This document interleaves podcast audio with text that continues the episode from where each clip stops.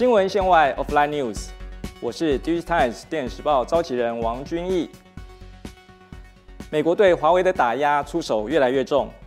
继日前美美国要求 Google 的 GMS 不得再支援华为手机，一举让华为2019年营收大幅短少约近120亿美元之后，美国商务部也已经宣布，任何采用美国半导体设备生产华为晶片的业者，都需要先向美国提出申请后，才能再供货给华为。而一旦限制令正式生效，除了华为将因此遭受到更大的生存威胁之外，对全球的供应链也将造成更大的影响。像最近市场高度关注台积电后续营运恐将受到什么样的冲击，就是最明显的案例。美国对华为制裁这件事情呢，从外界来看，其实相当的容易混淆失焦。美国以捍卫国家安全为由封杀华为，或许师出有名。但是呢，单纯的从现有产业链既得利益者的角度来看，现阶段美国产业其实并没有得到任何的实质好处。我们举例来说，美国禁止采用华为的五 G 设备，或许限制了半导体产业供货给华为，但是当中受惠的其实是像包括瑞典的爱立信、芬兰的 Nokia 以及南韩三星等业者，跟美国的直接关联性并不大呀。另外呢，从半导体角度比较。虽然美国抑制海思半导体的壮大，或许有利于像 Intel、高通、Skyworks 甚至苹果等业者因为转单效应出现而受惠，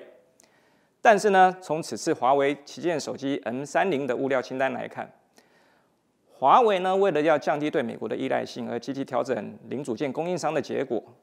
让这款手机转采用中国制造的零组件，合计金额已到了嗯七十七亿呃七十七美元。另外，像美国跟南韩零组件业者采的的采购金额，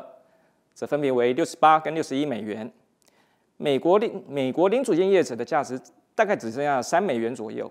反而成为最直接的受害者啊。还有呢，美国因为美国的防堵，让华为在大陆以外地区的手机销售动能因此放缓，但是取而代之的仍然是像大陆的像小米、OPPO 等业者，苹果并非直接的受惠厂家。举例来说，今年第一季全球智慧型手机出货量达二点七六亿只，年衰退率为十一点七 percent。但是呢，小米的手机出货在西欧市场却逆势提升，成长幅度高达近七十九 percent。显见，即便华为中招，但揭竿起义而起的仍然会是中国的厂商，跟美国并无直接的关联。那么，美国持续拿华为开刀。最终将演变成什么样的情况呢？我们可以推测情境可能有下列几项：第一，美国强硬到底，中国同步提出反制，双方坚持不下；第二，美国以战逼和的战嗯的战略奏效，华为开放五 G 授权，赔款了事，同时中国向美方施出更多的善意跟优惠；第三呢，美国因为经济与企业同样受到冲击。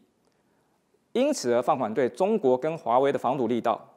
政策转向双方合作互惠的方向前进。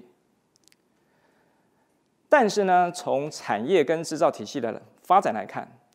无论局势怎么样的演变，可预期的是这件事情发生了之后呢，已经彻底改变跟颠覆既有产业价值链的分布，以及企业经营者的思考逻辑。全球科技产业跟贸易竞赛的新局也因此而展开。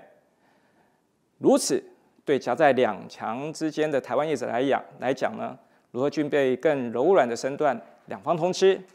或者是善用策略联盟优势，确保营运不会因为中美双方的较真而有所闪失，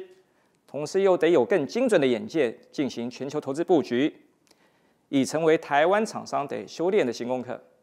同时还得加快脚步进行才行，也唯有如此，才有机会让企业更持盈保泰。挑战下一波的营运高峰。以上是我今天的分享，若有不同的看法或见解，也欢迎于留言区提出讨论。新闻线外 （Offline News），看到、听到，锁定 Digitimes 影音频道。我是电视报王君毅。